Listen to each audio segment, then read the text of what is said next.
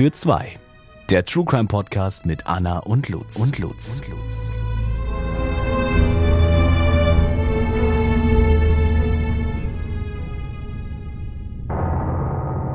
Hallo und herzlich willkommen zu einer neuen Folge Fall für zwei. Ich bin Anna. Und ich bin Lutz. Und wir begrüßen euch und freuen uns total, dass ihr wieder eingeschaltet habt und uns zuhört.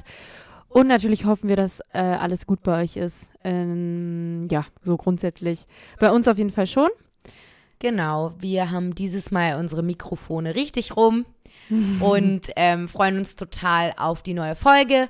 Und ja, Anna hat heute den zweiten Fall unseres Überthemas prominente Fälle mitgebracht. Morde VIP.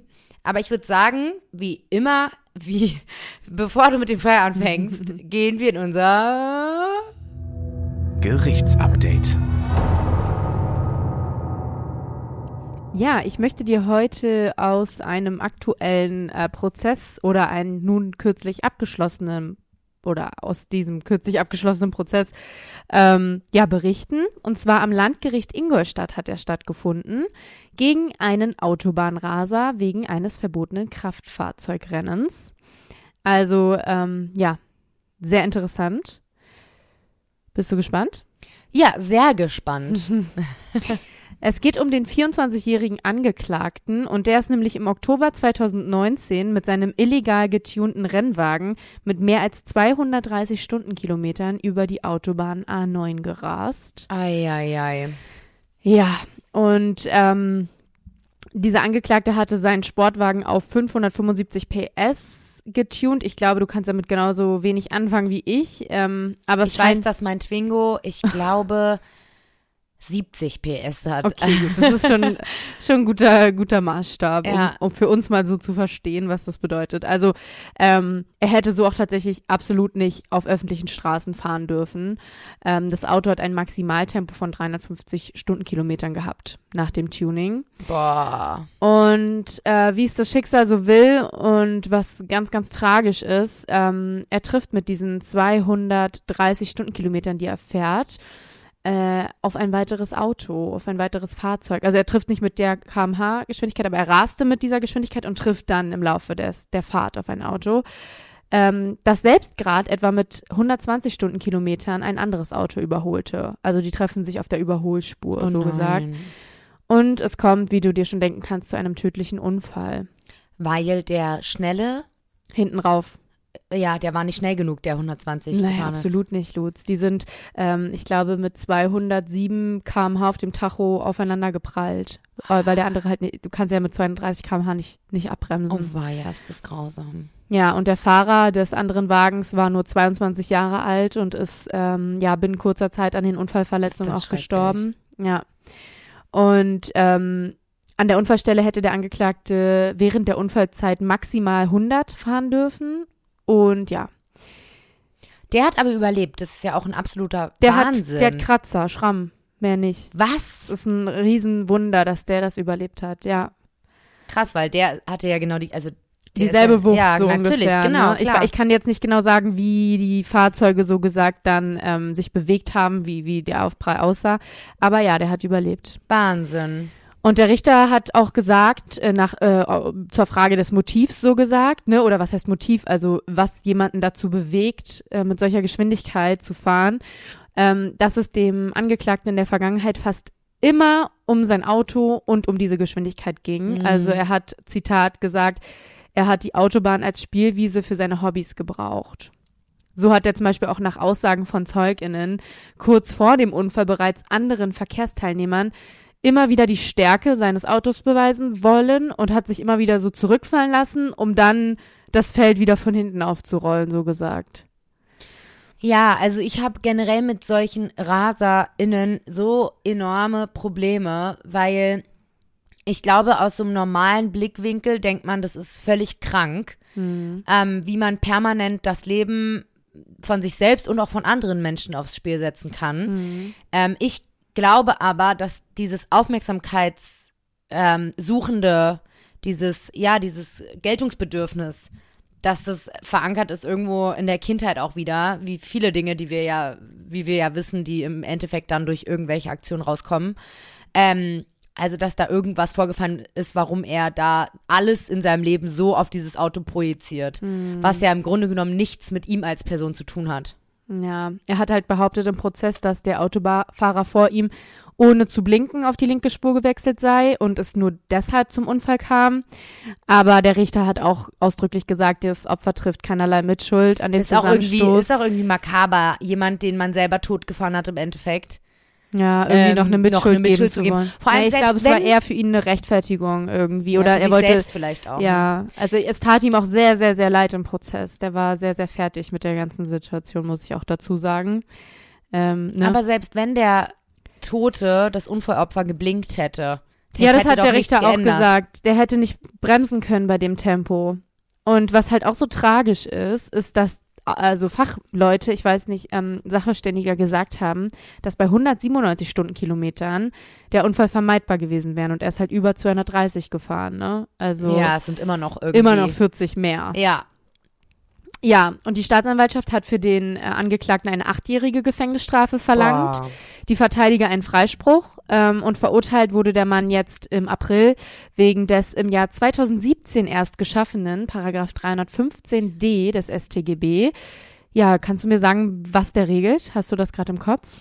Nein, ich weiß, dass jetzt hier in Berlin die Kudamraser oder der Kudamraser vielmehr ein äh, Präzedenzfall dafür war. Ähm, Für dass, Mord, Das ja. ist das erste Mal wegen Mord, ähm, dass, dass da das erste Mal jemand wegen Mord angeklagt wurde, der jemanden wegen zu schnellem Fahren totgefahren hat.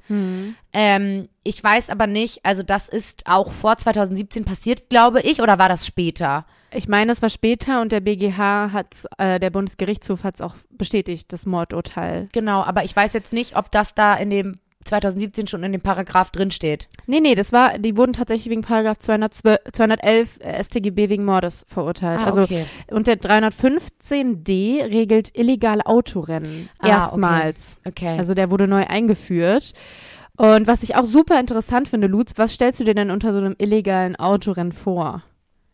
Ich stelle mir vor, zwei Autos nebeneinander starten an der Startlinie und fahren so schnell sie können in die Ziellinie, aber ich weiß, dass man illegale Autorennen auch alleine machen kann. Sehr gut. Mit sich selbst und zwar gegen die Zeit. Genau. Wenn ein Autofahrer oder eine Autofahrerin ähm, mit seinem Wagen allein unterwegs ist, dann ist es genauso ein Autorennen, Ja. wenn diese die Straßen benutzen, um eine höchstmögliche Geschwindigkeit zu erreichen.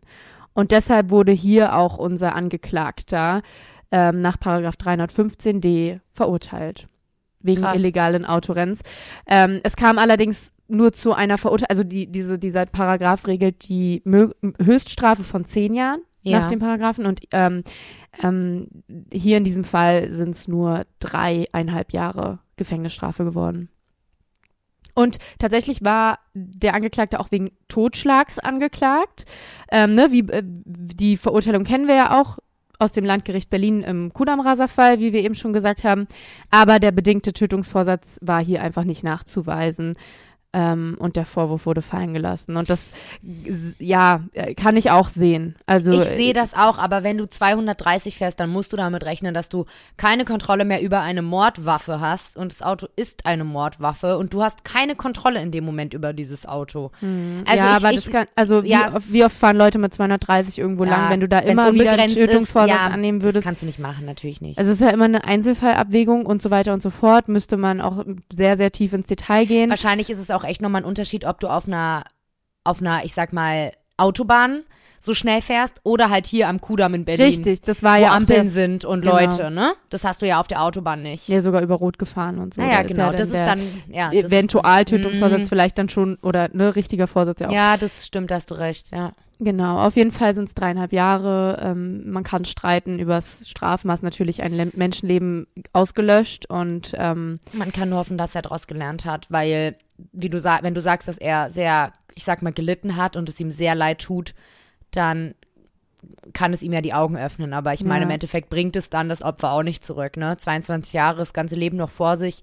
Wenn es jemand in meinem Umfeld gewesen wäre, ich wäre so sauer. Das ist ja Mhm. nicht normal. Also, ja, einfach auch so ein Wunder, dass der einfach weitgehend unverletzt blieb. Also das hört man irgendwie oft, dass irgendwie die Fahrer oder Fahrerinnen äh, die sind, die dann am Ende irgendwie mit einer Schramme davon kommen. Hm. Ja. Aber sehr spannend. Ähm, ich finde, da könnten wir auch noch mal ähm, Einzelfälle draus machen, weil ich finde das Thema generell, ähm, so diese Autorennen, sehr, sehr spannend. Aber wir schweifen hier zu weit ab. Ähm, ich würde sagen, du startest mit deinem Fall. Gerne. Mein Fall heute handelt um Brittany Murphy. Äh, ich kenne sie tatsächlich aus dem Film Eight Miles aus dem Jahr 2001 über Eminem. Ich weiß nicht, ob, ob du den Film geschaut hast oder ob du Brittany Murphy gerade vor Augen hast. Ich habe ihn nicht geschaut, aber ich habe eine sehr, sehr schöne Frau vor Augen, Ja. ähm, weil ich habe sie gegoogelt. also wirklich wunderschöne Frau. Ja, sie ist sehr hübsch. Sie hat Rehaugen und ein, ja, ein wundervolles Gesicht. Ja, aber es ist halt ein einfach bisschen wirklich so. Nee, aber also ich habe mir angeguckt und war so, oh Gott, wie kann jemand so ein ein sauberes irgendwie so ein ja pures Gesicht haben. Wir sind verliebt in Brittany Ja. Genau. Aber nicht nur wir sind verliebt, sondern auch Anfang der 2000er Jahre die Menschen und auch viele natürlich heute noch. Aber ihr nervöser Charme, so wird es immer wieder beschrieben, und auch ihr ernstes Lachen machen sie Anfang der 2000er Jahre, 20er Jahre, wie man auch immer besser sagt, äh, populär. Und ähm, so sagt Regisseur Penny Marshall zum Beispiel, dass ihr Timing auch einfach einwandfrei war. Sie konnte lustig sein, sie konnte dramatisch sein, sie war eine großartige Schauspielerin. Brittany war eine Mischung aus liebenswert und nervös und viele Hollywood-Insider sagten ihr eine unvermeidliche Karriere als Superstar voraus. Okay. In Hollywood war sie richtig. Doch wie soll es auch anders sein? Es sollte anders kommen. Die Schauspielerin wurde nicht älter als 32 Jahre alt. Ihr Tod lässt bis heute viele Fragen offen, mehr Fragen als Antworten, und die Schlagzeilen am 20. Dezember 2009 scheinen für viele Fans sinnlos. Wie kann Brittany Murphy tot sein, strahlend, schön und noch so jung? Aber beginnen wir von vorne. Brittany Ann Murphy Monjack, geboren Bertolotti, erblickt am 10. November 1977 in Atlanta, Georgia, das Licht der Welt. Ihre Eltern Sharon und Angelo Joseph Bertolotti lassen sich scheiden, dass Brittany gra Warte. Pretty. Pretty. Gute alte Britty. Das Brittany zwei Jahre alt. Sharon ist irischer und slowakischer Abstammung und Vater Angelo ist italienischer Abstammung. Brittany hat zwei ältere Halbbrüder und eine jüngere Halbschwester. Nach der Scheidung wächst Brittany bei ihrer Mutter in Addison, New Jersey auf. Brittany ist ein energisches Kind. Sie liebt es zu singen und zu tanzen. Und so ist es eine Frage der Zeit, bis Brittany endlich auf der Bühne steht. Sie besucht 1982 die Vern Fowler Schule für Tanz- und Theaterkunst in Colonia, New Jersey und ab ihrem vierten Lebensjahr lernt sie Gesang, Tanz und Schauspiel. Sie ist gut und daher will sie mehr. Im Jahr 1991, da ist Brittany gerade einmal 13 Jahre alt, zieht die kleine Familie nach Los Angeles, Hollywood. Brittany verfolgt die Karriere als Schauspielerin und schon in ganz frühen Jahren hat sie ihr Ziel fest vor Augen. Brittany sagt später, ihre Mutter Sharon habe nie versucht, ihre Kreativität zu unterdrücken und sie von ihrem Plan abzubringen. Sie sei der entscheidende Faktor sogar dafür gewesen, dass sie später so erfolgreich gewesen sei. Ja, hört sich an wie eine unterstützende Mama. Ja, absolut. Und ähm, das zieht sich auch durch. Also Sharon wich nie von ihrer Seite. Und so sagt äh, Brittany auch, als ich meine Mutter bat, nach Kalifornien zu ziehen, verkaufte sie alles und zog für mich hierher. Sie glaubte immer an mich. Hätten wahrscheinlich auch nicht viele. Also, ne, so dieses, klar, äh, jeder, jedes Mädchen möchte Schauspielerin werden, nach dem Motto. Ist ja auch ein bisschen, ne? Ähm, Ja, aber dann gibt's bestimmt viele Eltern, die irgendwie sagen, such dir mal einen richtigen Job, das kann doch nichts werden. Jeder will Schauspielerin oder Schauspieler Ja. werden. und dann halt so dahin zu ziehen und das wirklich alles auf eine Karte zu setzen, finde ich schon echt cool. Ja. Ja, ihr Broadway-Debüt gibt sie auch im Jahr 1997 als Catherine in einer Wiederaufnahme A View from the Bridge und ihren ersten Job in Hollywood hat Brittany bereits, als sie 13 Jahre alt ist. Sie tritt als Brenda Drexel in der Serie Drexels Class auf, also es sagt mir alles nichts, ehrlich gesagt. Nee, ich glaube, das ist auch einfach gar nicht mehr unsere Zeit. Ja, ich glaube auch. Aber es folgen weitere Rollen und man erkennt sie, man sieht sie, man lernt sie kennen in Hollywood und das Rad dreht sich weiter und dann hat sie auch ihren Durchbruch. Den verlangt sie ihrer Rolle in der Teenage-Komödie Clueless aus dem Jahr 1995. Ach nee, die kenne ich ja sogar. Genau, ich auch. Das ist auch einer der Filme, der mir was sagt. Ja, auf jeden und Fall. da spielt sie ähm, ja die Hauptrolle und hat ihren Durchbruch mit dieser Rolle. Mhm. Und dann folgen immer größere Rollen, unter anderem neben Reese Witherspoon und Kiefer Sutherland und so weiter und so fort. Ja, und ähm, spielt in weiteren Komödien, Just Married and Little Black Book und so weiter und so fort. Und am Set von Just Married lernt Brittany sogar den Schauspieler Ashton Kutcher kennen, mit dem sie auch eine kurze Beziehung eingeht. Ach nee, Mhm. der Ashton Der Kutscher. Ashton. Ja, und ähm, genau, ihr, es wird immer wieder ihr schauspielerisches Talent, ihr komödiantisches Timing ähm, ja, gelobt. Und so hat zum Beispiel den Filmkritiker Robert Ebert, Ebert, ich weiß nicht, ähm, eine Situation besonders beeindruckt. Das war nämlich 2003 bei den Independent Spirit Awards und Brittany hatte die Aufgabe, einen der Preise zu vergeben. Sie soll die Namen der fünf Nominierten vorlesen und einen Umschlag öffnen und den Namen des Gewinners, der Gewinnerin preisgeben. Und Brittany nutzt diese Gelegenheit für eine Improvisationskomödie. Sie gibt auf der Bühne vor, Sequ der Sequenz oder der Aufgabe auch nicht folgen zu können und auch nicht, nachdem das Publikum Anweisungen gerufen hat und der Bühnenmanager ihr sogar zweimal ins Ohr flüstert. Und es gab viele im Publikum, die von ihrer Dummheit verblüfft waren und dieser Filmkritiker sagt, dass er sehr verblüfft über ihre Brillanz war. Ach krass. Ist es denn bewiesen, dass es mit Absicht war oder war sie einfach nur. Habe ich mich auch gefragt. Kann ja auch sein, dass sie wirklich nicht verstanden hat, was sie machen soll. Ich meine, man kann sich nur wünschen, wenn man in dieser Situation ist, dass manche das mit Brill Brillanz beschreiben. ja. ich hätte es halt an ihrer Stelle auch hundertprozentig aufgeklärt. Aber es wird, also es soll schon so gewesen Okay. sein, dass sie es. Ja, weil, weil sie einfach eine lustige Person war, auch irgendwie. Wird es später erzählt. das finde ich ja sehr sympathisch. Ja. Und sie hat auch im Zeichentrickfilm Happy Feet, den kennst du nämlich auch, mit diesem Pinguin, dieser Zeichentrickfilm. Ja, den liebe ich. Ja, äh, genau, in dem spielt sie Gloria. Ähm, Nein. Ja, und da singt sie auch und so, also sie macht auch Musik und ähm, sie wird auch sagen, dass sie sich mit Gloria sehr, sehr doll identifizieren konnte. Also sie sagt, seltsamerweise ist Gloria von allen Charakteren, die ich bisher gespielt habe, mir am ähnlichsten. Und sie ist ein Pinguin. Nein, ist ja süß. Ja, also Ich habe gerade irgendwie an ähm, Gloria von Madagascar ja, gedacht. das Nilpferd, An oder? das dicke Nilpferd. Ist auch Gloria. Die ist auch Gloria, ja. ja. aber, äh, ich habe ehrlich auch gesagt süß. auch die ganze Zeit das Nilpferd ja, im das Kopf. wäre noch lustiger, wenn sie da Ja. sagen würde, sie würde sich mit Gloria identifizieren. Ähm, genau, also sie singt auch und war sogar in einer Band. Also sie ist wirklich so ein Gesamtpaket irgendwie. Und ihr Privatleben, ähm, ja, ist ein bisschen turbulent, kann man sagen. Ähm, 2004 ist sie etwa fünf Monate lang mit dem Talentmanager Jeff Quartinetz verlobt, Quartinetz. Und nach dem Scheitern der Beziehung verlobt sie sich dann auch direkt danach, im Dezember 2005, mit einem Produktionsassistenten, den sie während der Arbeit an einem Set kennengelernt hat. Und diese beenden die Verlobung dann aber auch schon wieder im August 2006. Ich frage mich auch, warum sie ständig verlobt war. Das wollte ich auch gerade sagen, direkt verloben, ne? So, wollen Ja. wir zusammen sein? Okay, wir verloben uns direkt. Ja. Im Mai 2007 heiratet Brittany dann den britischen Drehbuchautor Simon Monjack in einer privaten jüdischen Zeremonie in Los Angeles und sie zieht dann auch recht schnell mit Simon, also ich nenne Simon Monjack Simon in, im Laufe der, der Einfachheit halber, ähm, und Sharon, ihrer Mutter, in ein Haus. Ja, die Karriere von Brittany beginnt dann zu wackeln. Und zwar sei die Luft raus, erklären mehrere KritikerInnen. Bis Ende 2009 geht es durchweg bergab. Die dunkle Seite Hollywoods holt auch Brittany ein und Drogen sollen keine Seltenheit mehr sein. So wird Brittany aus einer Reihe von Spielfilmrollen und einem lukrativen Voice-Acting-Spot ähm, ausgeschlossen, nachdem sich Gerüchte über ihren Missbrauch von Drogen in der Branche verbreitet haben.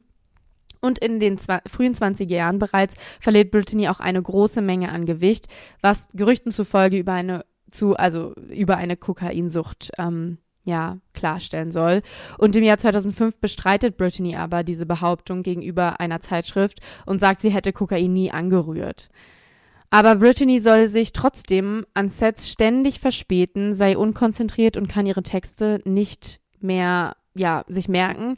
Und da lässt sich halt einfach auch nicht irgendeine Ursache dann auch mehr abstreiten, ne? Also so, die Gerüchte werden immer lauter. Und Simon behauptet dagegen, dass äh, diese Gerüchte von ehemaligen ManagerInnen und AgentInnen innen, ins Leben gerufen worden, um die Karriere zu sabotieren. Doch die Karriere ist nun endgültig in Gefahr und immer mehr Jobs drohen zu zerplatzen, so lange bis das Ehepaar überlegt, nach New York City für einen Neuanfang zu ziehen. Und ähm, der Plan ist es sowieso die ganze Zeit schon, wird sich später auch rausstellen, eine Familie zu gründen. Und was wäre hierfür besser als ein Neuanfang in einer anderen Stadt? Ja, hoffentlich haben die noch Geld übrig. Ja, Brittany hält sich die ganze Zeit mit so ähm, ja, Gelegenheitsdrehs und auch so Mhm. natürlich Low-Budget-Produktionen eher, aber sie hält sich schon gut über, über Wasser. Okay. Ja, es gibt lange Zeit nur diesen Gedanken, der Brittany am Laufen hält, dieser Neuanfang an der Ostküste. Und Simon könnte dort als Drehbuchautor weiter Arbeit finden und sie wieder in unabhängige Filme einsteigen. Doch es gibt ein großes Problem und auch Hindernisse an diesem Plan, und zwar die Versorgung ihrer Liebsten. Denn Brittany versorgt Sharon, also ihre Mutter, nicht nur mit Geld, sondern auch mit ihrer Pflege. Sharon litt nämlich lange an Brustkrebs, hat ihn zwar überlebt, kämpft aber seither mit Nervenkrankheiten und anderen gesundheitlichen Folgen. Und auch Simon hat gesundheitliche Probleme. Mhm. Ähm, außerdem leidet er an Schlafapnoe. Das ist dieses Schnarchen verbunden mit zunehmenden Atmungsstörungen. Und ein Umzug kommt zu diesem Zeitpunkt dann einfach nicht mehr in Betracht. Und ja, Brittany arbeitet weiter in Low-Budget-Filmrollen für ihre Gehaltschecks und der Ruhm schwindet weiter. Ja, sie ist irgendwie gefangen in ihrem 3,9 Millionen Dollar Haus in der Rising Glen Road. Äh, Das hat sie tatsächlich 2003 von Britney Spears gekauft, aber sie soll es gehasst haben. Die einzige Komfortzone, in die sie entkommen konnte, war ihr Badezimmer. Laut Simon war das ein heiliger Ort für Brittany. Sie verbringt hier regelmäßig Stunden über Stunden vor dem Spiegel, um sich immer wieder anders zu schminken, anders anzuziehen, die unterschiedlichen Kosmetikartikel und Parfüms zu probieren, die jeden Zentimeter des Schminktisches bedeckten. Oh, krass. Ja. Sie genießt es einfach dort rumzuhängen, Musik zu hören, mit sich allein zu sein, in Zeitschriften zu stöbern und auch ihr Körperbild kritisch zu betrachten. Hm. Deshalb möchte ich jetzt auch so, also so ein bisschen auf die Ehe der beiden eingehen, weil das ähm, ja auch sehr interessant ist. An der Oberfläche nämlich schon war es zwischen Simon und Brittany eine eher ungewöhnliche Romanze. Die wunderschöne Schauspielerin und der mürrische britische Regisseur, Schrägstrich Drehbuchautor mit erheblichen Geldproblemen. Brittany lernt Simon bereits im Alter von 17 Jahren kennen und die beiden bleiben über Jahre hinweg in Kontakt. Brittany erzählt später, dass, die ein, dass es die einfachste Entscheidung war, die sie jemals in ihrem Leben getroffen habe, ihn zu Oh heiraten. Mann, das ist süß. Ja. Er ist um die Welt geflogen, um sicherzustellen, dass wir jede einzelne Nacht zusammen verbringen. In der Öffentlichkeit sieht man die beiden allerdings sehr selten. Simon ist sieben Jahre älter als Brittany, im Unterhaltungsgeschäft praktisch unbekannt und die Presse, die er dann mal bekommt, ist dann leider größtenteils nicht so freundlich. Hm. Simon wurde am 5. August 1970 in England geboren, in Hillingdon, und er schreibt, produziert und führt Regie, allerdings nicht allzu erfolgreich. Ja, wie schon gesagt, er wird eher im negativen Sinne bekannt, so zum Beispiel durch Haftbefehle, die wegen angeblichen Kreditkartenbetrugs ausgestellt werden und später wieder fallen gelassen werden. 2006 wird er nach einer Klage einer britischen Investmentfirma und einem neuntägigen Gefängnisaufenthalt im Februar in Höhe von fast 500.000 US-Dollar auch dann noch verurteilt, also noch eine Strafe hinten dran. Hm. Und ähm, ja, also das sind alles so Sachen, ne, ähm, ja, wir können das, wir können darüber, ne, sind halt Fakten, aber äh, trotzdem, ja, hat Brittany ihn ja hoffentlich nicht ohne Grund geheiratet. Ähm, Der scheint schon irgendwas an sich gehabt zu haben. Ja. Ja, selbst nach ihrer Hochzeit wird das Paar recht selten in der Öffentlichkeit gesehen und Brittany dreht aber weiter Filme. Doch den letzten Film, den Brittany sehen wird, wird sie nicht mehr zu Gesicht bekommen. Drehen wird, meinst du? Fang doch mal an. Der letzte Film, den Brittany drehen wird, wird sie selber nicht mehr zu Gesicht bekommen.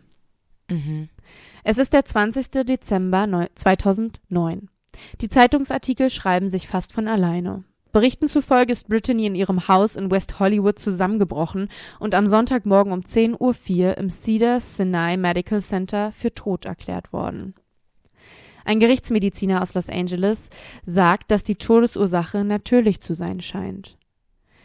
Schock ist in Hollywood. Ein helles Licht, das die Welt erleuchtet, ist für immer gedimmt, wird aber in den Herzen derer weiterleben, die die Brittany berührt hat, sagt die Familie in einer Erklärung.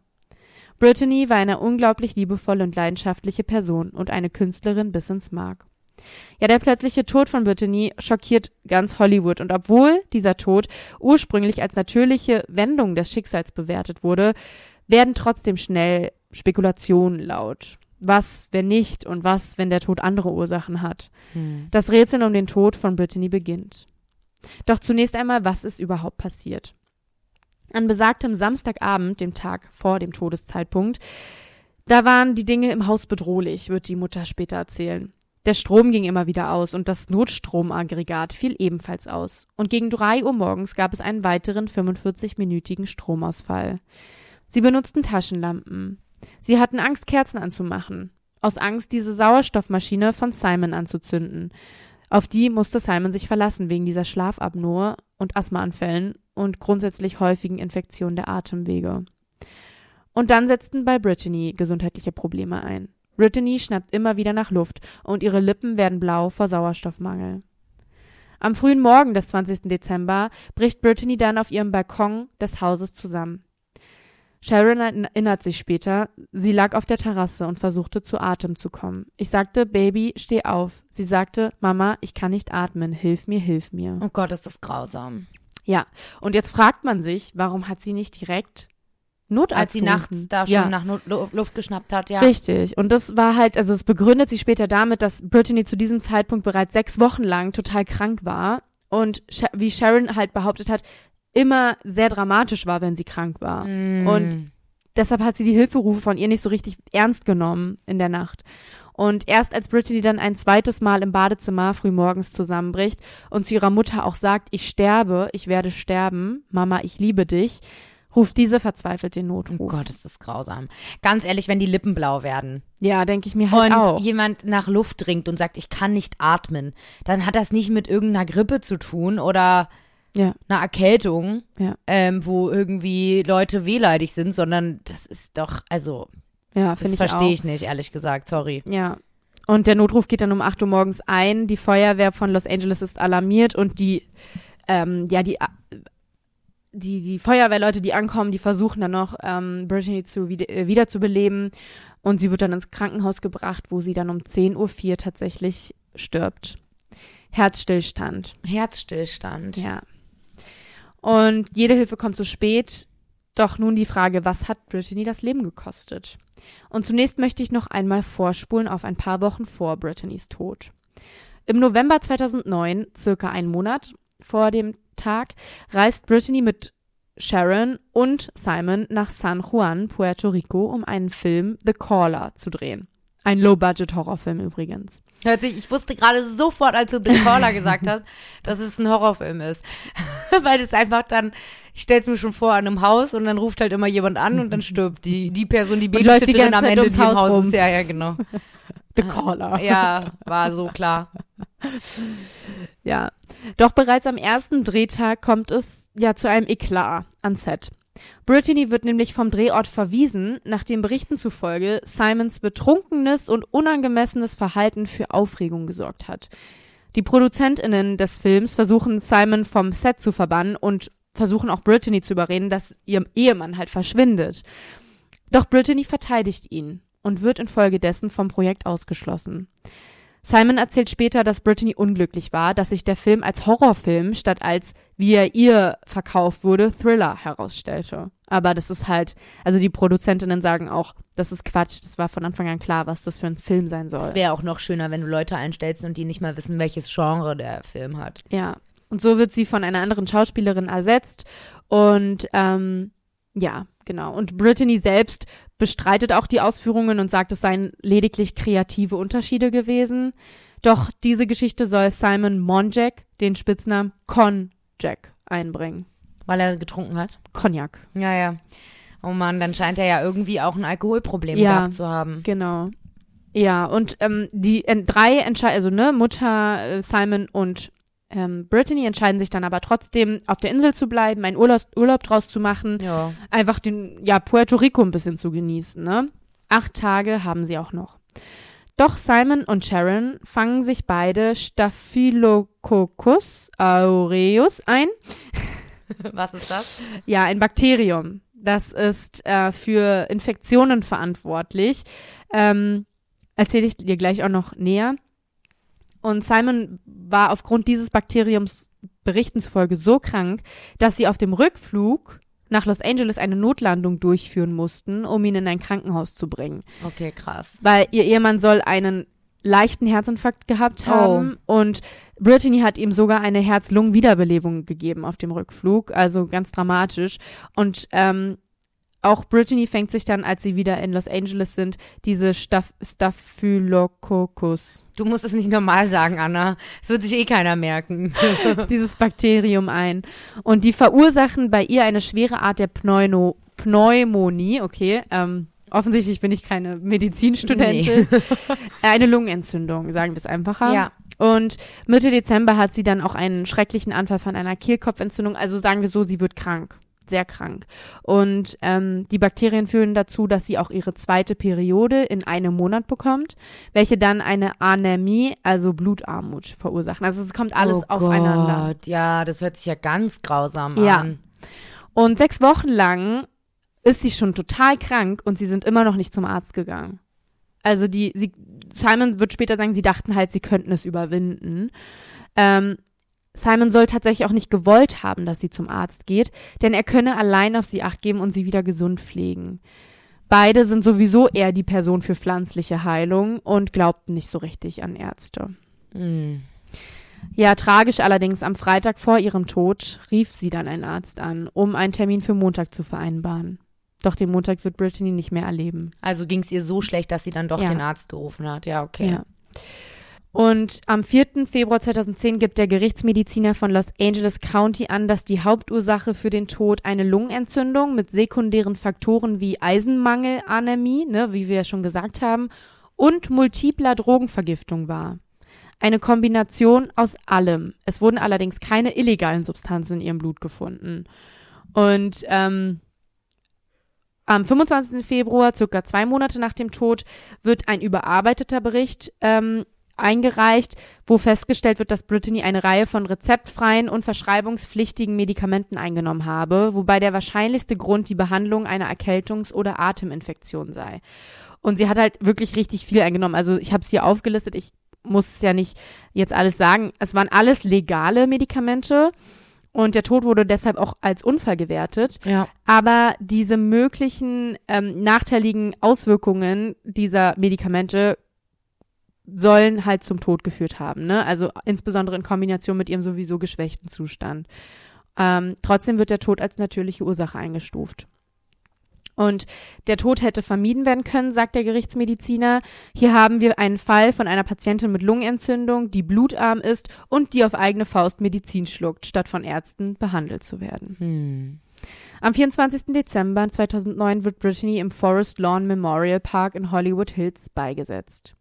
Simon und Sharon sorgen nach Brittany's Tod dafür, das Stichwort Drogentod, mit dem der Tod nun häufig in der Öffentlichkeit in Verbindung gebracht wird, zu widerlegen. Sie betonen, die Realität sei, dass Brittany einen Großteil ihres Erwachsenenlebens auf verschreibungspflichtige Medikamente angewiesen war, um mit chronischen Schmerzen, die sie bei einem Autounfall erlitten hatte, fertig zu werden, aber dass sie keine Drogenabhängige war. Hm.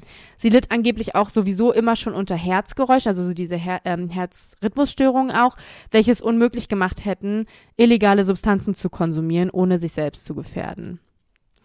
Und ähm, so erzählt Simon auch, dass sie auch einen Tag vor Brittany's Tod noch entspannt vor dem Fernseher saßen, sich ihr Lieblingsthaiessen bestellt hatten und ähm, ja, Brittany war lediglich ein bisschen müde, ein wenig traurig, weil sie krank war und ähm, ja, das war alles. Doch ihr plötzlicher Tod schien der Höhepunkt ihrer verschlechternden geistigen Gesundheit zu sein. Simon selbst ging von einer anderen Todesursache seiner Ehefrau aus. Er wollte sogar ein Buch darüber schreiben, wie seine geliebte Brittany an einem, an einem gebrochenen Herzen starb. Doch nicht wegen ihm, sondern wegen Hollywood. Er sagt, sie wurde in Hollywood misshandelt. Er erzählt, wie Brittany kurz vor ihrem Tod aus Happy Feet 2 gestrichen worden war. und Frustration mit unbegründeten Geschichten über Brittany's Drogenkonsum.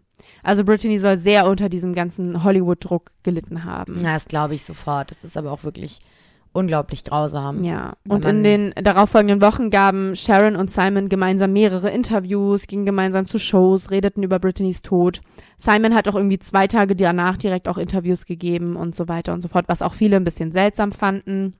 Ja, jeder geht anders mit Trauer um. Genau, habe ich auch, denke ich auch. Ne? Da darf man nichts drüber sagen. Ähm, Simon betont immer wieder, wie sehr er Brittany vermisse und wie schwer es ihm falle, ohne sie weiterzuleben. Hm. Doch es soll so kommen, dass er nicht allzu lange ohne Brittany leben muss. Am 23. Mai 2010, nur fünf Monate nach Brittany's Tod, wird Simon in derselben Residenz in Hollywood Hills tot aufgefunden. 40 Jahre alt. Und das, während die Welt noch weiter nach Erklärungen für Brittany's Tod suchte. Die Feuerwehr von Los Angeles reagiert um 21.24 Uhr auf einen Notruf. Sharon hat ihn abgesetzt. Nachdem das Personal der Feuerwehr versucht hatte, Simon Hilfe zu leisten, wird er am Tatort noch für tot erklärt. Sharon hat auch ihn entdeckt, so wie er auch ihre Tochter entdeckte. Sie auch ihre Tochter entdeckte. Und Simon war im Hauptschlafzimmer bewusstlos und ja, im Juli 2010 erklärt der Gerichtsmediziner Ed Winter wieder, dass die Todesursache ebenso wie bei Brittany eine akute Lungenentzündung und eine schwere Anämie seien. Doch das seltsame Zusammentreffen von Ursache und Ort ließ mehr Verdacht aufkommen. Es wurde spekuliert. Das war schon ein außergewöhnlicher Zufall. Doch Sharon äußert sich wie folgt. Mit großer Erleichterung wurde Simons vorläufige Autopsieergebnisse veröffentlicht, damit die Medienspekulationen nun endlich aufhören können. Wie ich mir sicher war, gab es genau wie bei meiner Tochter Brittany keine Überdosis Drogen. Trotzdem hatten viele Menschen Fragen, auf die die Autopsie auch einfach keine Antwort hatte und diese Ähnlichkeit des Todes der enge zeitliche Zusammenhang. Nun kamen Theorien ins Wanken. Es wurde berichtet, dass giftige Schimmelpilze eine mögliche Ursache waren. Auch Sharon ging später davon aus, dass es Schimmelpilze in ihrem Haus gab. Dieser sei ja auch in der Lage, eine Reihe von gesundheitlichen Problemen, unter anderem auch Lungenentzündung und auch Paranoia herbeizuführen. Es gab auch tatsächlich Wasserschäden, da das Haus auf dem Gru oder im Grund von Hügeln stand und daher sammelte sich das Wasser auf der Höhe des Hauses, dass das Wasser in das Fundament und die Wände des Hauses auch eindringen konnte. Doch die Polizei soll Sharon dann angeblich gebeten haben, ob sie nicht zu ihr ins Haus kommen könnten, um das zu überprüfen und das Haus auf Schimmelpilz zu untersuchen, und Sharon soll dies verneint haben. Allerdings bestreitet Sharon heute, dass das so überhaupt passiert sei und sie niemals den Zugang zum Haus verwehrt habe. Und Sharon hat halt anfangs diese Schimmelpilz-Theorie nicht geglaubt und hat die auch immer öffentlich verneint und sogar als absurd abgestempelt. Doch wenig später taucht ein Video auf. Eine TV-Sendung Inside Edition war für einen Besuch im Haus der Familie und sie bemerken etwas Seltsames. Es sah nämlich so aus, als würden überall Plastiklaken hängen, als wenn etwas wie Schimmelpilzbeseitigung vor sich gehen würde. Und ähm, also kann es tatsächlich sein, dass der Schimmelpilztest gemacht wurde, aber aus rechtlichen Gründen oder was auch immer Sharon darüber nicht gesprochen hat. Und dass der Grund für Brittany's Tod aufgrund einer Geheim- oder für Brittany's und Simons Tod aufgrund einer Geheimhaltungsvereinbarung zwischen den BauträgerInnen vertuscht wurde. Ne, dass da irgendwas schiefgelaufen ist und dass dann irgendwie was Rechtliches vorging, weshalb Sharon darüber nicht reden wollte. Doch dann änderte Sharon auch ihre Haltung schon im Dezember 2011 und behauptete dann sogar, dass giftige Schimmelpilze tatsächlich ihre Tochter und ihren Schwiegersohn töteten. Sie reichte auch Klage gegen die Anwältinnen ein, die sie in einem früheren Rechtsstreit mit den Bauträgern vertreten hatte. Ja, und viele denken, dass Sharon sich diese Schimmelpilzgeschichte dann äh, ja zusammengesponnen hat am Ende, um die Wahrheit zu verbergen. Seltsam ist nämlich, dass Sharon nicht krank vom Schimmelpilz wurde. Sie sei ja schließlich die älteste Person in dem Haus gewesen, die ja auch unter diesen Umständen mit dem schwächsten Immunsystem dort lebte, und sie hätte am anfälligsten für eine Krankheit aufgrund des Schimmelpilzes sein müssen. Ihr ging es allerdings nie schlecht. Und die Theorie von, vom Schimmelpilz wurde dann auch von Fachleuten und auch vom Rechtsmediziner Ed Winter abgewiesen, der erklärte, dass es einfach keine Indikatoren dafür gebe, dass Schimmelpilz der Faktor sei. Es gibt eine zweite Theorie. Denn weiterhin auffällig an der ganzen Geschichte war das Verhalten des Paares nur wenige Monate vor dem Tod. Wenn wirklich Schimmelpilz die Krankheiten verursacht hat, könnte Paranoia auch Simons seltsames Verhalten erklären vor seinem Tod. Doch vielleicht auch etwas anderes. Simon sei nämlich in den Monaten vor dem Tod ja paranoid geworden. Laut einem Auszug aus einem Buch von Brittys langjährigem Familienfreund The Hollywood Reporter glaubte Simon, dass er und seine Ehefrau beobachtet wurden. Er hat sogar 56 Kameras auf ihrem Grundstück installiert, im Innen- und im Außenbereich. Berichten zufolge hat Simon sogar ein Verschlüsselungsgerät installiert, um zu verhindern, dass Telefongespräche abgehört werden. Und er war sich ganz, ganz sicher, so werden viele Freunde später sagen, dass sie beobachtet und abgehört wurden. Angelo Bertolotti, Brittany's Vater, ich werde ihn der Einfachheit halber auch wieder nur Angelo nennen, glaubt an diese Theorie, die die Paranoia von Simon noch einmal eine ganz andere Bedeutung verleihen werden. Denn er erzählt, er wurde nämlich nach den Todesfällen von einer Frau kontaktiert, die sich als Sarah vorstellte. Eine Whistleblowerin. Die Ausführerinnen basieren auf den Erzählungen von Angelo und einem später gefundenen Brief. Sarah habe mal in der Regierung als Angestellte gearbeitet. Sie erzählt, Brittany und Simon waren das Ziel von sehr einflussreichen, mächtigen Leuten vor ihrem Tod. Sie kannte die beiden, ja sogar recht gut, sie waren sehr eng miteinander befreundet, und das soll ihnen dann zum Verhängnis geworden sein.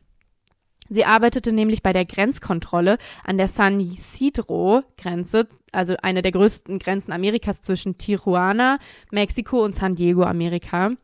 Und am 4. Juli 2004 arbeitet sie wieder dort und es gab an diesem Tag bereits Warnungen vor TerroristInnen, welche sich illegal ins Land schmuggeln wollten. Haltet die Augen offen, wurde an diesem Tag den Grenzbeamtinnen gesagt. Sarah behauptet, dass sie mehrere Menschen gesehen habe, die durch die Grenzen geschummelt, ja einfach durchgewunken wurden und Verräter gab es also in den eigenen Reihen und das wollte sie ihren Vorgesetzten wissen lassen und ging dann auch zum zuständigen Office, das aber wegen des ja des Unabhängigkeitstages am 4. Juli ja geschlossen war, sodass sie sich über diese Köpfe hinweg bei noch höheren Stellen meldete. Und seitdem, erzählt sie, wurde sie ihren Berichten zufolge verfolgt. Von der Regierung. Und nicht nur sie, sondern auch ihre Familie und ihre Freunde und unter diesen waren Brittany Murphy und Simon Monjack. Angeblich wollte die Regierung daraufhin Simon abschieben und daher sollen Brittany und Simon noch so schnell und heimlich geheiratet haben. Es war nämlich tatsächlich so. Die beiden zelebrierten ihre Liebe anders als von weiteren der Hollywood-Kolleginnen gewohnt. Sie hatten eine sehr geheime Hochzeit im Rahmen einer jüdischen ruhigen Zeremonie im April 2007 hinter verschlossenen Türen. Hm. Die Verlobung war auch unangekündigt und nur Familienmitglieder nahmen teil und die Öffentlichkeit hätte das vielleicht auch gar nicht erfahren, ähm, wenn nicht ein Reporter von US Weekly das Paar Anfang Mai 2007 beim Kentucky Derby mit Ehering entdeckt hätte. Und so führt Sarah weiter aus, dass sie abgehört wurden und beobachtet und bedroht. Und wegen der Freundschaft zu Sarah wurde Brittany zum Angriffsziel der Regierung. Sie machten ihr das Leben zur Hölle, so Sarah. Diese Freundschaft und diese Geschichte konnten allerdings nie bestätigt werden keine Beweise, dass die beiden sich jemals wirklich gekannt haben. Das Einzige, was gefunden wurde, war eine, Ver was eine Verbindung zwischen den beiden ähm, ja, beweisen hätte können, ist ein Brief, den Sarah an Brittany adressiert hat, in dem sie Brittany darum bat, für sie einzustehen und auszusagen. Sie wollte öffentliche Unterstützung in ihrem eigenen Anliegen. Wo, was, wie genau, ist nicht geklärt. Und Brittany's Publisher schickten dann einen Brief zurück, in dem stand, dass Brittany nichts weiß und auch nichts aussagen wird. Und Angelo, Brittany's Vater, glaubt Sarahs Geschichte. Er habe auch das Verhalten seiner Tochter als merkwürdig gefunden. Brittany hatte immer Angst, nach Hause zu gehen alleine und ähm, erzählte ihm auch von Beobachtungsangriffen und anderen Methoden, die, die ihr einfach Angst machten. Und sie soll wohl sehr, sehr darunter gelitten haben. Und ja, das ist so eine Theorie. Was denkst du über diese Theorie? Also, ich meine, es ist nun, es ist nun wirklich nichts bewiesen und so, ne? Ja, also ich finde, ähm, generell macht diese Grenzgeschichte auf jeden Fall Sinn. Aber was für mich überhaupt keinen Sinn macht, ist, also, sorry, aber warum soll dann, also wenn Sarah sagt, ihre ganze Familie und ihre Freunde wurden wegen ihr bedroht, hm. dann sieht man es doch in erster Linie erstmal auf Sarah und ihren engsten Kreis ab. Hm. Und Brittany und Simon können nicht ihr engster Kreis gewesen sein, wenn niemand die Freundschaft bestätigen kann mhm. und es lediglich einen Brief gibt, den sie an äh, Brittany schreibt. Also ich glaube, ähm, Sarah durchaus, dass es eventuell, dass sie bedroht wurde. Ähm, aber ich glaube, und es kann auch sein, dass, ähm, dass Brittany und Simon auch bedroht wurden, weil die dann plötzlich alle von Sarahs Umkreis bedroht haben. Aber ich glaube nicht, dass die die dann umbringen im Endeffekt, Ja. weil das wäre zu weit von Sarah entfernt. Dann würden die eher Sarahs Eltern oder Kinder oder Familie Mhm. umbringen halt. Hm, Habe ich auch, denke ich auch. Ähm, ich komme gleich auch noch mal zu, ja, zu Simons, zu Ausführungen von Simon, die ihn auch so ein bisschen unglaubwürdig machen. Ähm, genau, also es kann einfach eine irre Verschwörungstheorie sein, es kann aber auch was dran sein. Ne? Ja. Eine dritte Theorie ist ja, dass Sharon etwas mit dem Tod zu tun hat. Die kommt mir von Anfang an komisch vor. Einfach. Das ist doch, also, das ist doch kein Zufall, dass sie sowohl beim Tod von ähm, Brittany als auch beim Tod von Simon im Haus ist und dabei ist. Na, sie lebt halt dann. Ja, aber weißt du, sie ruft nicht mal beim, bei Simon dann irgendwie einen Notarzt oder Ja. so. Sie findet halt beide, ne? Ja. Also, hm. Ist doch kein Zufall. Ja. Ja, Brittany's Eltern stritten auch immer wieder öffentlich um die Theorien über den Tod ihrer Tochter. Und im Laufe der Jahre tauchen auch bei Angelo immer wieder Fragen auf. Und so sagt er sogar im November 2013 in einem Interview mit Good Morning America, ich habe das Gefühl, dass es hier definitiv eine Mordsituation gab. Ach, krass. Auf Nachfragen führt er aus, ja, Gift. Ja, ja, das weiß ich. Ja, Gift äh, habe ich auch nämlich schon dran gedacht, weil diese äh, Symptome und auch dieses langsam, langsame Schlimmer, immer schlimmer werden, immer Ja. schlimmer werden. Dann kommt, ne, das, das sieht alles nach Gift aus. Ja, und dann halt auch so dieses, jemand wusste ja auch offensichtlich, dass die beiden, also wenn es dann das wirklich gewesen wäre, dass die beiden auch nicht zum Arzt gehen würden, weil sie halt diese pflanzlichen Heilungsmethoden Ja. Und dann wurde präferieren. es immer schlimmer, immer schlimmer. genau. Ja, also so sagt Angelo halt auch, dass er auch immer den Verdacht bei Simon dann hatte nach dem Tod, ne? Er dachte die ganze Zeit, Simon wäre dafür verantwortlich. Er glaubte ohnehin schon lange, Simon habe Brittany's Karriere kontrolliert und absichtlich zerstört. Okay. Doch natürlich nach Simons Tod fällt der Verdacht auf Sharon. Seine Vermutung wächst auch mit Sharons Verhalten nach dem Tod Brittany's und ihr Motiv soll Habgier gewesen sein. Sie war nämlich die Alleinerbin von Brittany's Vermögen. Und im Jahr 2013 bereits leitet Angelo dann auch eine Untersuchung ein. Er reicht nämlich Haarproben von Brittany in ein Labor nach Colorado ein und will es dann von ForensikerInnen analysiert haben. Und der toxikologische Bericht ist tatsächlich ein bisschen auffällig, denn er zeigt eine, ja, er könnte eine absichtliche Vergiftung durch Schwermetalle zeigen, denn es sind tatsächlich zehn Schwermetalle in ihrem System, welche laut der World Health Organization erhöht sind. Und das könnte eine mögliche Todesursache für Brittany gewesen sein. Und dies veranlasst auch nicht nur Angelo zu der Vermutung, dass es eine Vergiftung hätte sein können, sondern auch die Öffentlichkeit. Es kommen dann allerdings Zweifel auf. Solche Schwermetalle im Haar können sich auch durchs Haarefärben ergeben und Brittany hat sich tatsächlich sehr oft die Haare gefärbt. Und außerdem es, könnten diese Schwermetalle in den Haaren auch eine mögliche Folge von Brittany's häufigem Haarausfall gewesen sein. Es kann also nicht wirklich festgestellt werden, dass eine Fremdeinwirkung stattgefunden hat. Angelo ist sich allerdings sicher. Brittany und Simon sind Opfer. Er ist sich sicher, dass beide vergiftet wurden. Aber wer? Sharon wurde nie als offiziell verdächtig eingestuft. Es gab nie genug Anhaltspunkte. Darunter hat auch immer groß mitgespielt, dass Brittany's Vater sowieso nie viel in Brittany's Leben gewesen ist und Brittany immer eher eine sehr, sehr enge Bindung zu ihrer Mutter hatte. Sie waren zusammen bezaubernd, sagt Brittany's ehemalige Agentin Joanne Colonna gegenüber The Hollywood Reporter. Sie beendeten die Sätze des anderen, beide waren lustig und diese Beziehung hat sich nie geändert. Und Sharon bestreitet auch Angelos Behauptungen in einem öffentlichen Brief. Seine Behauptungen basieren auf den geringsten Beweisen und sind eher eine Beleidigung als ein Einblick in das, was wirklich passiert ist. Sie führt auch weiter aus, wie aussagelos Haarproben seien und beendet den Brief mit den Worten Sie war mein Baby und wir standen während des gesamten Lebens zusammen. Jetzt muss ich mich wieder für sie einsetzen. Es ist Zeit für diejenigen, die sie wirklich kannten und liebten, diejenigen, die sie ausbeuten wollen, darauf aufmerksam zu machen. Ihre Lügen werden nicht länger toleriert. Und solange ich lebe, werde, werden sie weiterhin entlarvt. Also sie hat halt in diesem öffentlichen Brief, der ist ganz lang, ne, hat sie halt ganz viel geschrieben. Ähm, Mhm. Und Angelos Vermutungen halt absolut abgetan. Na klar, würde ich auch machen an ihrer Stelle. Ja. Aber ein Problem sind auch dann Fans und Öffentlichkeit grundsätzlich mittlerweile, denn der Verdacht gegen Sharon erhärtet sich, als Gerüchte ans Licht kommen, die verbreiten, dass Sharon und Simon nach Brittany's Tod begonnen hatten, dasselbe Bett zu teilen. Boah, was? Ja.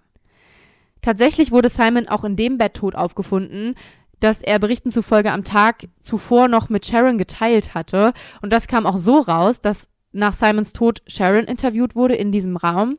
Und Sharon deutete auf das Bett und nannte die eine Bettseite ihre Bettseite vom Bett und die andere Simons. Ja, sorry, das machst du doch nicht mit dem, mit dem Mann deiner Tochter. Ja, also generell sollen sie einfach eine seltsame Beziehung gehabt haben. Und so hatte Simon auch vor, mit Sharon dann nach New York oder New York, nach Europa zu ziehen. Je nachdem, welches Interview sie gegeben hatten, waren andere Angaben. Ähm, doch genau das, was er ja zunächst auch mit Brittany geplant hatte. Ja, total. Und die beiden sind sich sogar so nahe gekommen, dass sie sich Schatz nannten. Was? Aber sie sagten immer, das sei nur, ja, familiär. Und so würde eine Romanze den beiden nachgesagt, aber das wird bis heute auch noch energisch bestritten. Ähm, es sei vielmehr so gewesen, dass die beiden mit ihrem Kummer aneinander klammerten um Ja. Brittany. Und ich finde auch wieder, ne, natürlich äh, kann man jetzt darüber streiten, auch, dass sie miteinander noch gelebt haben und so. Das ist ja alles schon so ein bisschen, ne, von außen betrachtet seltsam.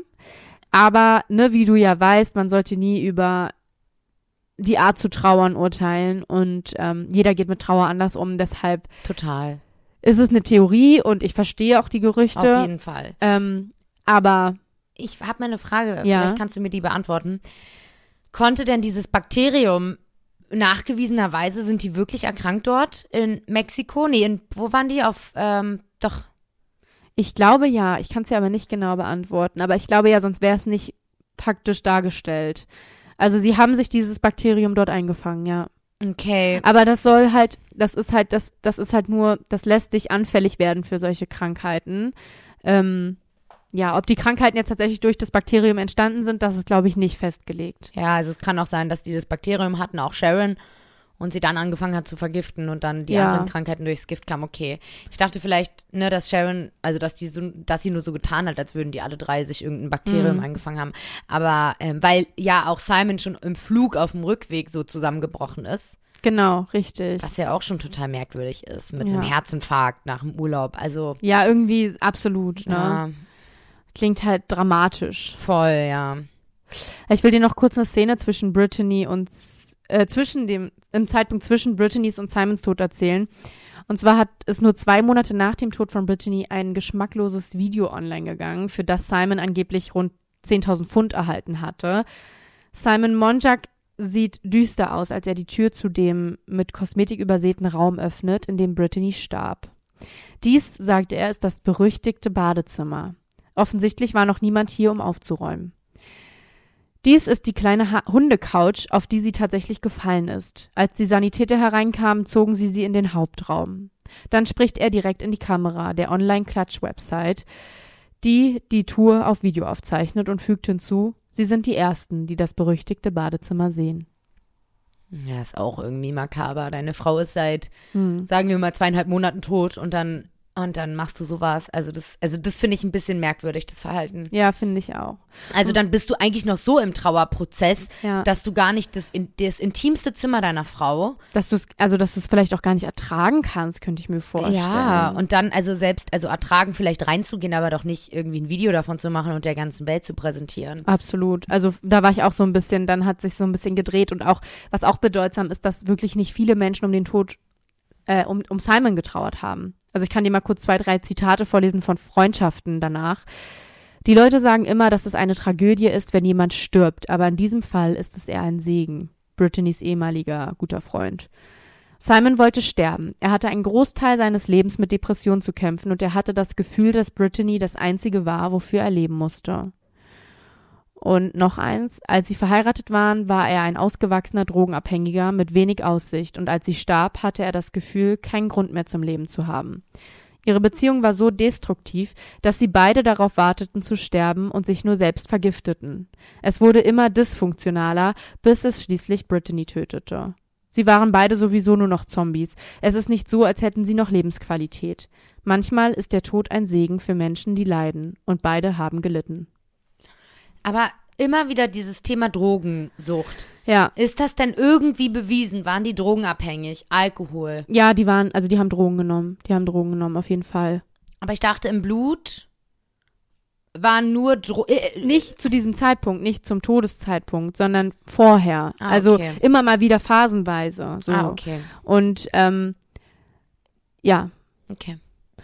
und ja, auch der Halbbruder von Brittany hat sich dann zu Wort gemeldet und der hat auch gesagt, er ist absolut nicht traurig über den Tod von Simon. Ja, und ich meine, das muss ja einen Grund haben. Der, der Grund wird ja nicht irgendwie in Quellen festgehalten oder sonst was. Ja. Ne? Niemand sagt ja so richtig, warum. Ja, Aber bi bis du sagst, dass du nicht traurig bist über einen Tod, muss meiner Meinung nach mehr passiert sein, als eventuell mal den ein oder andere Meinungsverschiedenheit oder Streit. hm. Also ich würde selbst bei dem oder der Mensch, dem Menschen, ähm, wo ich sage, den mag ich wirklich überhaupt nicht, Hm. äh, da, nicht mal da würde ich sagen, ich bin nicht traurig über den Tod. Hm. Also es ist schon heftig, was die absolut. Bekannten ähm, über ihn sagen. Also da muss definitiv noch mehr Ah, vorgefallen ja, sein. genau. Also die haben halt auch immer wieder betont, er hat Brittany halt so kaputt gemacht. Mhm.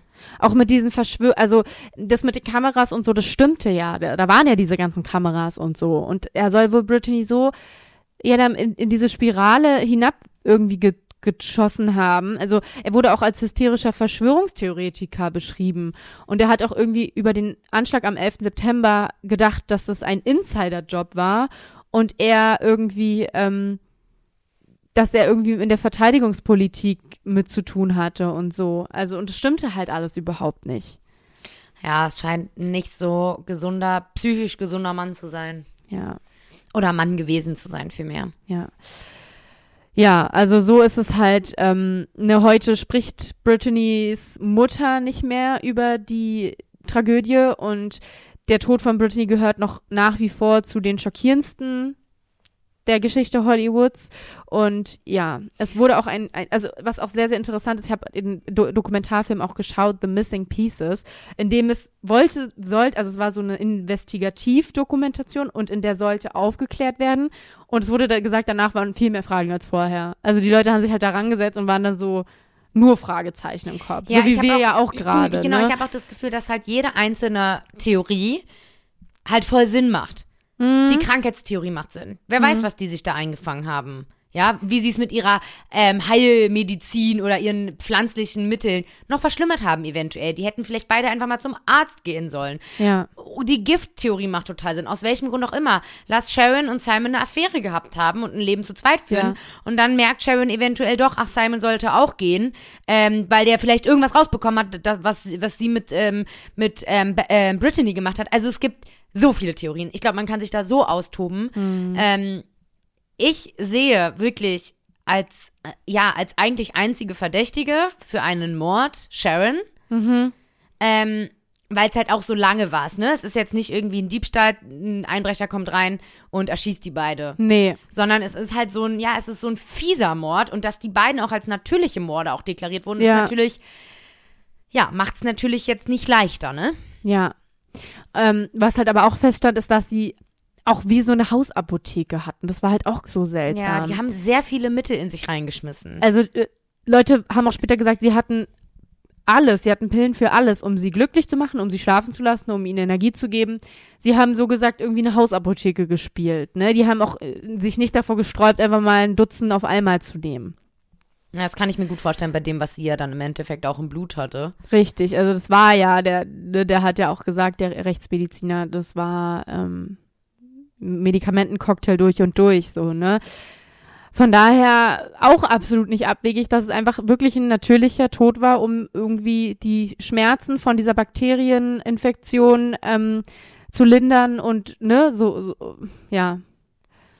Ja, ich finde auch, dieser Fall wirft sehr viele Fragen auf. Ist ein bisschen unbefriedigend, dass es keine Antworten gibt, aber ich glaube, es wird auch nie Antworten geben, obwohl man soll ja die Hoffnung nicht verlieren. Aber ich wollte dir gerade erzählen, ähm, es wird ein neuer Dokumentarfilm herauskommen und ich weiß noch nicht genau wann, aber es wird, glaube ich, dran gearbeitet und danach werden wir mehr wissen.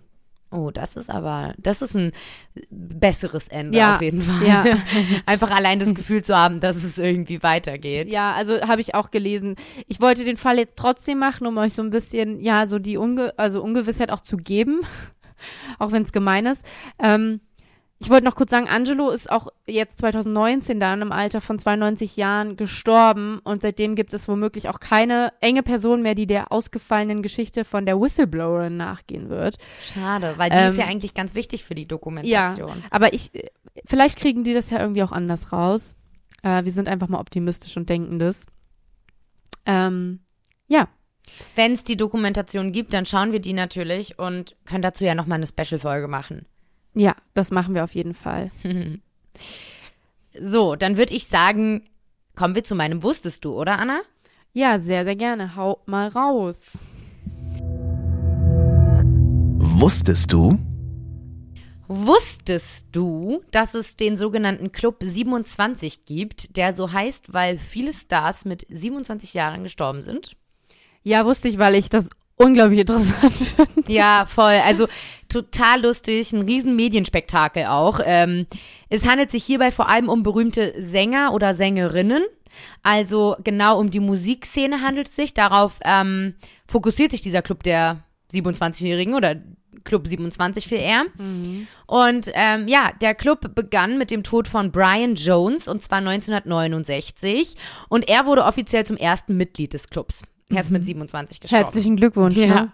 Ähm, dann ging es 1970, also Anfang der 1970er Jahre, ähm, weiter mit den Musikern Jimi Hendrix und Janis Joplin und auch Jim Morrison, die alle mit 27 Jahren gestorben sind.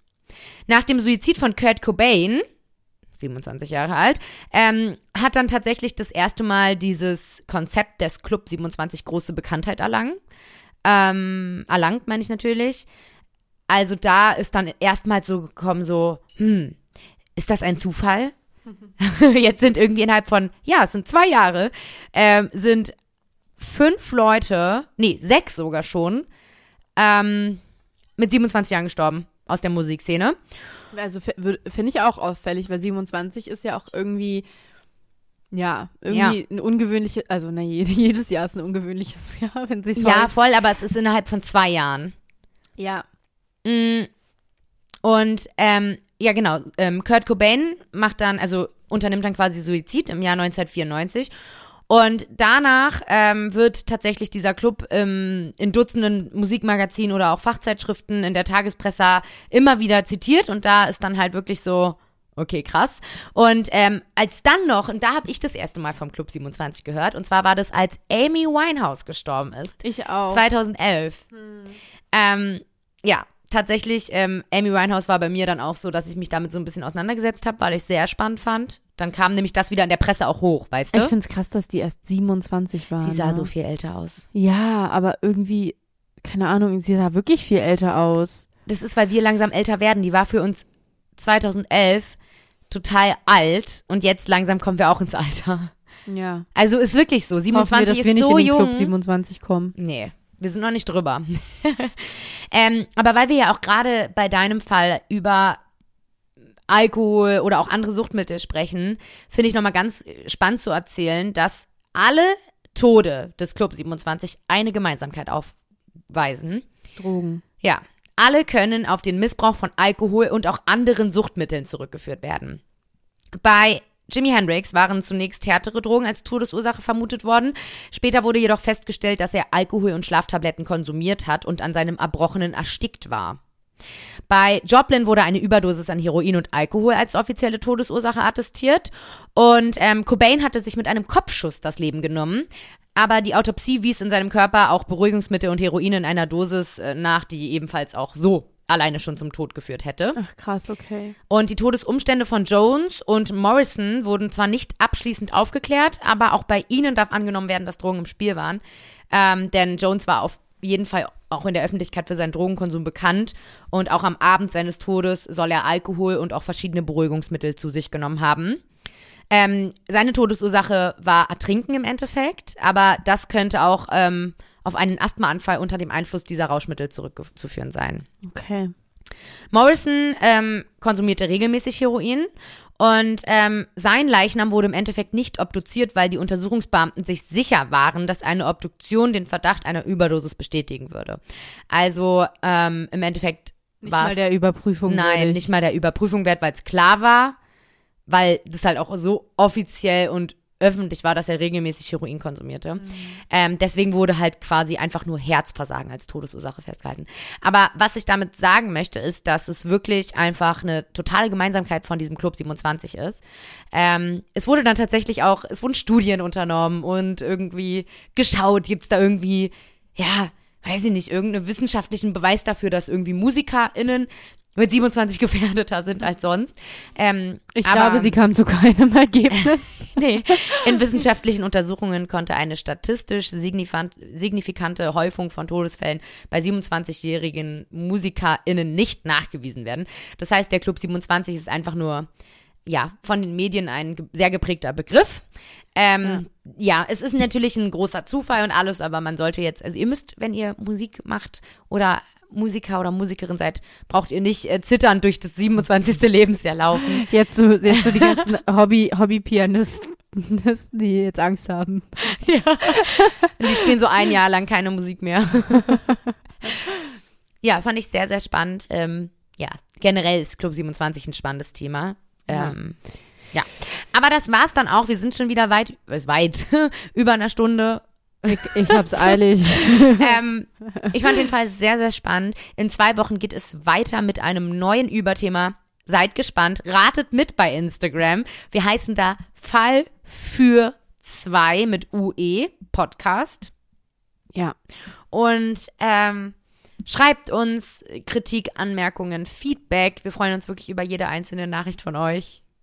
Und willst Ja. du noch was sagen, was Abschließendes, Anna? Macht's gut und wir hören uns in zwei Wochen. Ich freue mich auf euch.